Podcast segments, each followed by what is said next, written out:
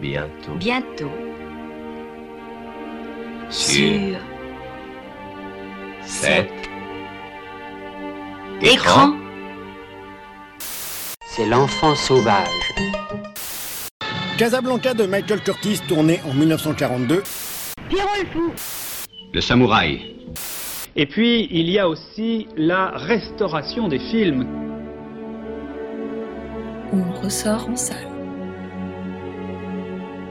Le podcast qui vit la passion du cinéma restauré. Bonjour et bienvenue dans On ressort en salle. Nous voulons vous faire découvrir un film restauré, sorti à nouveau en salle, ainsi que son réalisateur et son empreinte dans l'histoire du cinéma. Au micro, je serai accompagné de Garance Targovla et Corentin Sarr.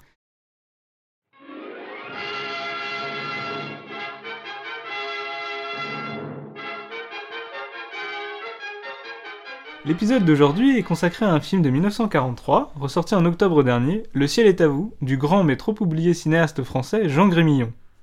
Jean Grémillon est un réalisateur, scénariste et compositeur français des années 1920 à la fin des années 1950. En 1943, il adapte au cinéma un fait divers de l'aviation. André Duperron, la femme d'un garagiste de Mont-de-Marsan, bat le record féminin du plus long vol aéronautique sans escale. Le cinéaste s'empare de ce récit et construit un film salué par la critique, autant par celle de Vichy, qui y voit l'épopée d'une famille courageuse, que par celle des ciné-clubs de la Libération, qui y interprètent l'abnégation française et la résistance des convictions face à l'ordre social établi. T'as pas gagné assez de coups T'avais un peu les Non, mais les coupes, ça m'intéresse plus. Euh, Oui, je comprends très bien que notre avion euh, puisse rien contre les records masculins. Mais les, les records féminins, ce que tu as pensé.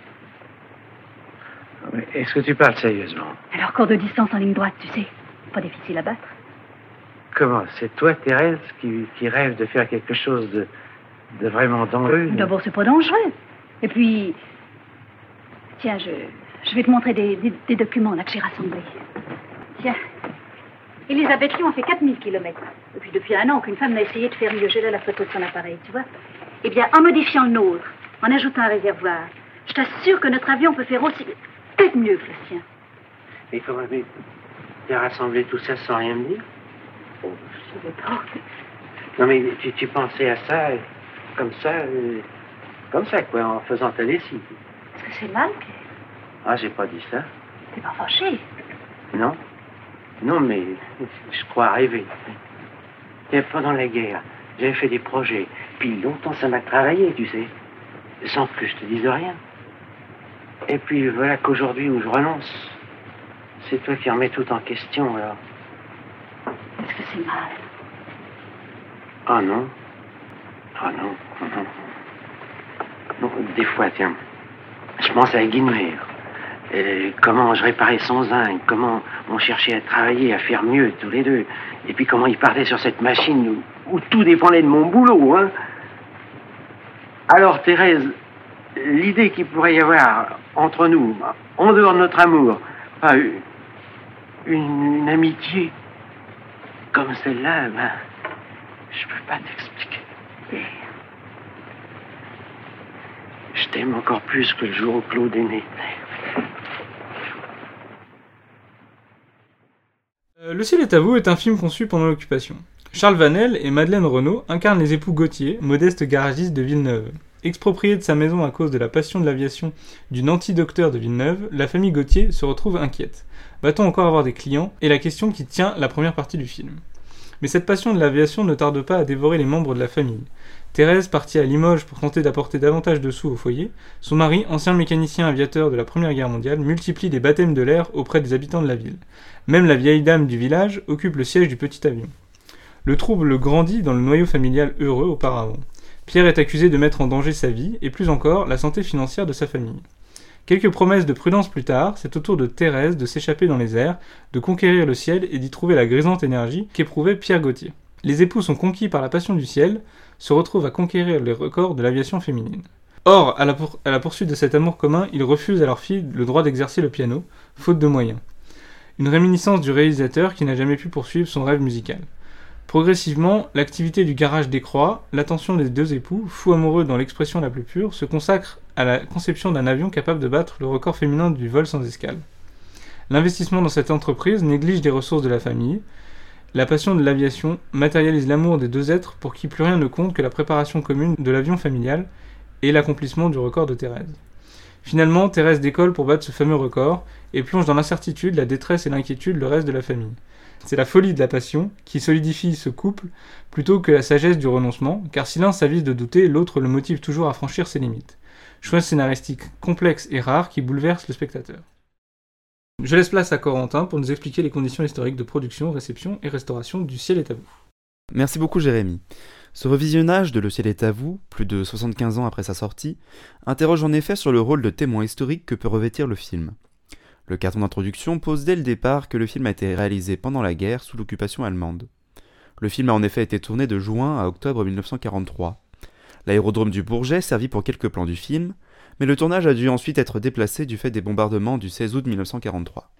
Les autres scènes aéronautiques furent donc par la suite réalisées sur l'aérodrome de Bron, vers Lyon. Si la guerre est au cœur de la production du film, elle n'est pourtant jamais abordée explicitement, ce qui peut expliquer ce bon accueil que le film a connu tant par la presse de Vichy qu'après la Libération, dont nous a parlé Jérémy. François Albera propose toutefois en 1997, dans la revue 1895 Revue d'histoire du cinéma, une interprétation très intéressante sur l'abnégation résistante prônée par le ciel est à vous. Selon lui, la démarche de Grémillon se rapprocherait de la poésie de résistance du poète Louis Aragon. Aragon propose en effet de se réapproprier l'idée de patrie contre la révolution nationale collaborationniste, en assimilant la France outragée à une femme, en la personne d'Elsa Triolet, dans le recueil de 1941, Cantique à Elsa. François Albera affirme ainsi que c'est une démarche similaire que suit Grémillon avec le personnage de Thérèse. Si la critique collaborationniste dénonça Aragon, elle ne fit pas de même avec le vous, bien que des réserves furent émises vis-à-vis de la personne de Grémillon. Au-delà de cette interprétation possible dans le contexte de guerre, Revoir le ciel est à vous aujourd'hui participe également à revisiter plus largement la société française telle qu'elle était il y a trois quarts de siècle de cela. Les premières scènes du film, qui servent à poser le cadre spatio-temporel, sont particulièrement révélatrices des dynamiques de l'époque. Quand on découvre la famille Gauthier, celle-ci déménage de son ancienne maison établie au milieu de la campagne. Elle part s'installer en ville suite à leur expropriation, survenue dans le cadre de la construction d'un aérodrome.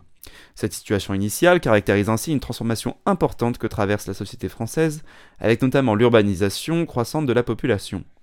Ce phénomène amorce alors la révolution invisible de Jean Fourastier, concept qui sera prolongé par le sociologue Henri Mandras, qui évoque pour l'exode rural une fin des paysans. L'idée d'un progrès technologique est aussi très présente dans ce début de film. Si au départ on aperçoit un cycliste et une charrette comme moyen de locomotion utilisés pour le déménagement, une voiture apparaît ensuite, suivie de l'évocation de l'aérodrome et donc de l'industrie aéronautique qui se développe. L'utilisation de voitures n'est toutefois pas encore banalisée, ce qui est attesté par la scène où la famille arrive en ville. Des enfants s'amusent à courir derrière leur voiture, comme si le passage d'un tel véhicule était encore un événement, tandis qu'en parallèle, des calèches tirées par des chevaux sont encore stationnées. Enfin, des symboles forts de la Troisième République sont présentés au cours du film.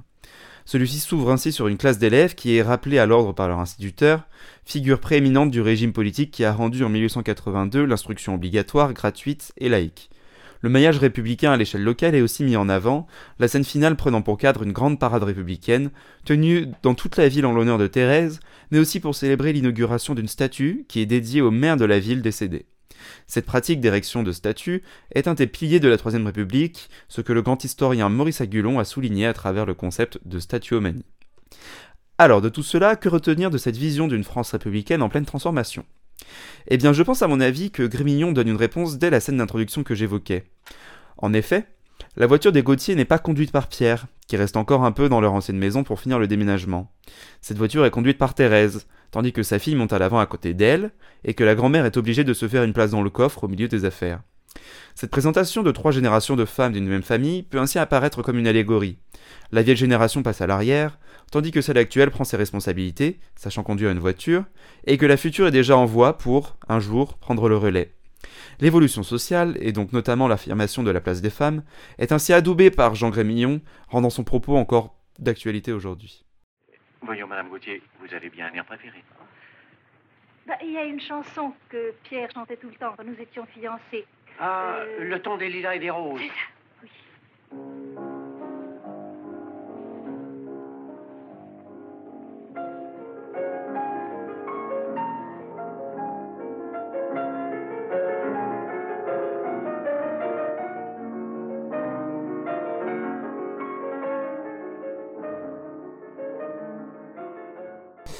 Et tout de suite, je laisse place à Garance pour nous parler plus en avant du cinéaste Jean Grémillon.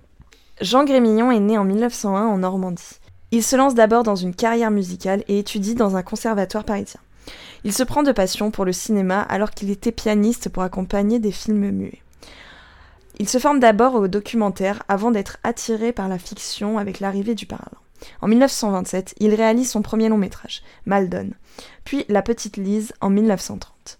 La radicalité de ce dernier le chassera des studios français. Il s'expatrie alors en Espagne, où il côtoie Buñuel, puis à Berlin, où il réalise Gueule d'amour en 1937, dans lequel joue Jean Gabin. Ce film lui permet d'arriver à la notoriété. Grémillon réalisera cinq films entre 37 et 45, dont Le ciel est à vous, qui furent tous des succès publics et critiques. C'est à cette époque qu'il rencontre son actrice fétiche, Madeleine Renaud. Au lendemain de la Seconde Guerre mondiale, il peine à faire produire ses films.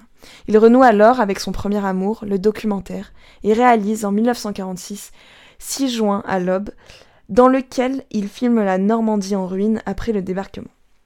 Excellent documentaire disponible en libre accès euh, sur Dailymotion.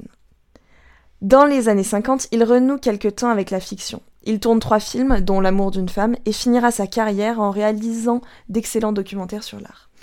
Jean Grémillon meurt de façon prématurée à 58 ans en 1959. Sa formation a une grande influence sur son travail de réalisateur. Se dirigeant originellement vers la composition musicale, il pense le cinéma de façon sonore. Le rythme particulier de ses films est dû à cette volonté de mettre en résonance les scènes entre elles. Il utilise le montage pour faire vibrer les séquences les unes avec les autres. D'ailleurs, dans les critiques de l'époque, on note l'utilisation innovante de la musique et des compositions de son compositeur Alexis Roland Manuel. Son intérêt pour le documentaire se fait aussi ressentir dans ses films, en particulier à travers le jeu très réaliste de ses acteurs, jeu peu commun à cette époque. L'auditeur peut alors se demander pourquoi il n'a découvert que très récemment l'existence de ce réalisateur. Le critique Serge Danet l'appelait le grand perdant du cinéma français des années 30 et 40. En effet, aussi talentueux que ses contemporains, Carnet, Renoir ou Duvivier, Grémillon ne partagera pas leur célébrité plusieurs raisons à cela. Pour certains, ce serait à cause de sa trop grande modernité, due à sa mise en scène réaliste ou au sujet abordé. Selon des contemporains du réalisateur, ce serait la mauvaise entente avec les producteurs de l'époque qui explique son manque de notoriété. Et aussi le fait qu'il ne réalisa pas beaucoup de films, en particulier après la Seconde Guerre mondiale. Pourtant, les critiques de l'époque apprécient les films de Grémillon et aujourd'hui certains de ses films, comme Le ciel est à vous ou encore L'amour d'une femme, sont considérés comme des chefs-d'œuvre. Avec la nouvelle vague et ses cinéastes qui rejettent le cinéma d'entre-deux-guerres français, qu'il nomme le cinéma de papa, Jean Grémillon est oublié. Il faudra attendre le début des années 80 pour réentendre parler de lui, notamment grâce aux travaux de Geneviève Cellier qui lui consacra sa thèse. Pour le critique Philippe Roger, la particularité du cinéma de Jean Grémillon, et sûrement la raison de sa faible popularité, c'est qu'il propose un langage cinématographique qui est neuf, un langage de sensibilité, un langage qui n'a pas d'a priori. C'est en effet un portraitiste de la femme moderne. Il déconstruit les personnages archétypaux présents dans les films de l'époque. Dans L'étrange Monsieur Victor, drame de 1938, il offre à Rému son rôle le plus sombre, lui qui était habitué au personnage du méridional comique et vené. Dans Le ciel est à vous, le personnage de Madeleine Renaud est complexe, elle n'est ni la parfaite mère de famille, ni une aventurière féministe engagée. Il n'essaie pas de cacher ses défauts, au contraire, elle apparaît à plusieurs reprises égoïste et bornée. Le rôle de son mari n'est pas non plus dénué de complexité. C'est un personnage sensible à l'opposé des personnages masculins de l'époque. Les films avant-gardistes de Jean Grémillon ont pourtant su dépasser les petites querelles entre réalisateurs et producteurs, et le XXIe siècle redonne enfin à Grémillon la place qu'il mérite dans le cinéma français.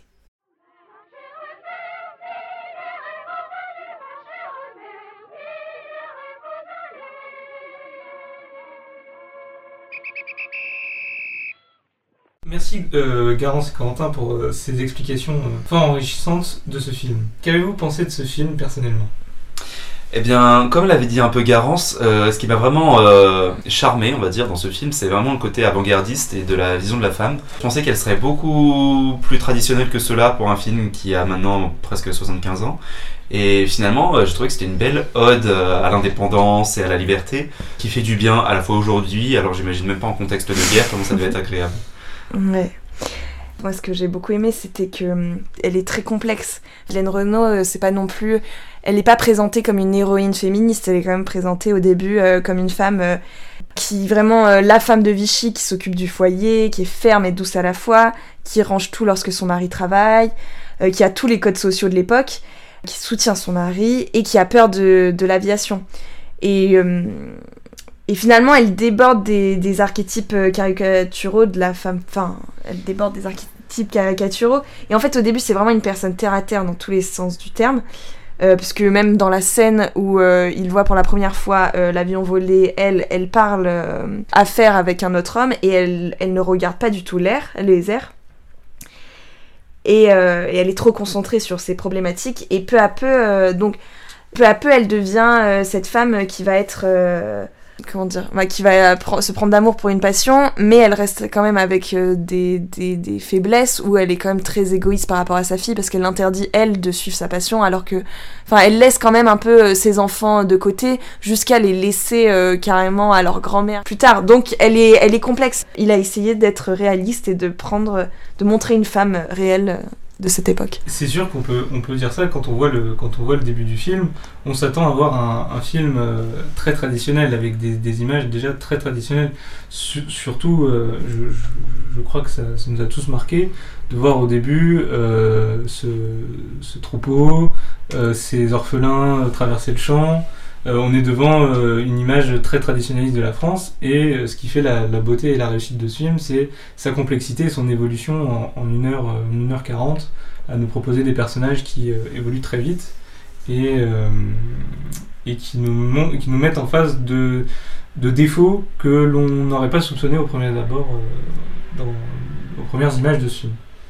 Moi je, souscris complètement à ce que vous avez dit et euh, ta réflexion Garance sur euh, le, perso- le personnage de, Thérèse m'a un peu fait penser qu'on pourrait voir en elle une métaphore un peu de au-delà de la place de la femme, peut-être du citoyen et de la citoyenne qui au début euh, est pris dans des stigmates sociaux qui sans s'interroger sur sur ce qu'elle fait etc et quand elle découvre la liberté qui est un peu symbolisée par cet avion elle commence à tout remettre en cause et à, et à se battre pour cette liberté sans réussir, euh, comme tu disais, à complètement, euh, complètement euh, passer outre de certains aspects plus négatifs, notamment par rapport à sa fille, ou enfin un peu comme un citoyen inachevé. Mais justement par rapport à sa fille, c'est un peu un défaut pour moi dans, enfin c'est pas un défaut, mais ce sous-scénario pour moi reste non résolu et ce que je, trouve dommage. Dans le sens où euh, je suis d'accord que c'est une bonne chose que euh, à la fin sa fille euh, ce soit pas le la happy ending où elle retrouve son piano etc mais ce serait intéressant justement de montrer plus cet aspect un peu égoïste euh, qu'a Thérèse par rapport à cela et que sa fille à la fin euh, reste un peu plus triste de pas avoir eu cette fin heureuse tandis que sa mère elle est sous les acclamations Ouais, bah, je vois ce que tu veux dire, mais en même temps, je trouve que le fait qu'on finit pas la trame de la petite fille, ça montre qu'ils ne montrent pas des personnages parfaits et que le film non plus est pas parfait dans le sens où euh, même du coup même le film abandonne la petite fille à la fin.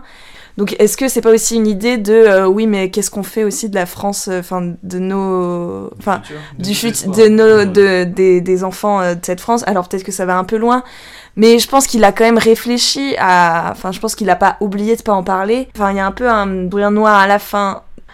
Je suis pas sûre de ce que je dis, Non, mais, mais- moi j'ai bien aimé aussi ce côté euh, que pas toutes les, les trames narratives se finissent. Et c'est un peu aussi, je pense, ce côté euh, naturel ou documentaire ou réaliste qu'il aime bien.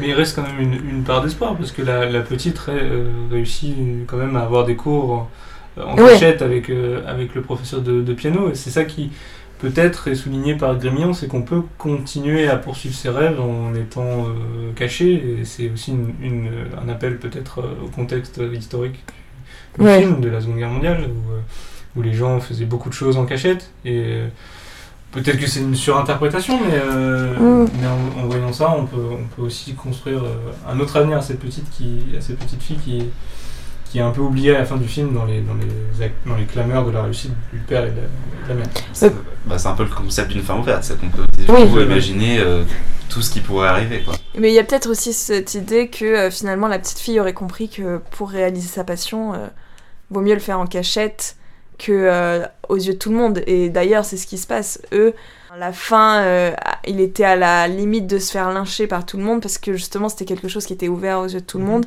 et euh, la société le voulait pas. Rejeter euh, le fait qu'il pousse sa femme à faire ça et du coup euh, peut-être qu'il y a cette idée aussi la petite fille euh, elle peut continuer mais elle doit le continuer dans la cachette, en cachette. Justement sur cette idée là dont tu parlais, enfin de cette scène où, où Pierre craint le lynchage populaire, etc. parce que sa femme revient pas, je trouve que c'est vraiment un moment où le film est particulièrement prenant.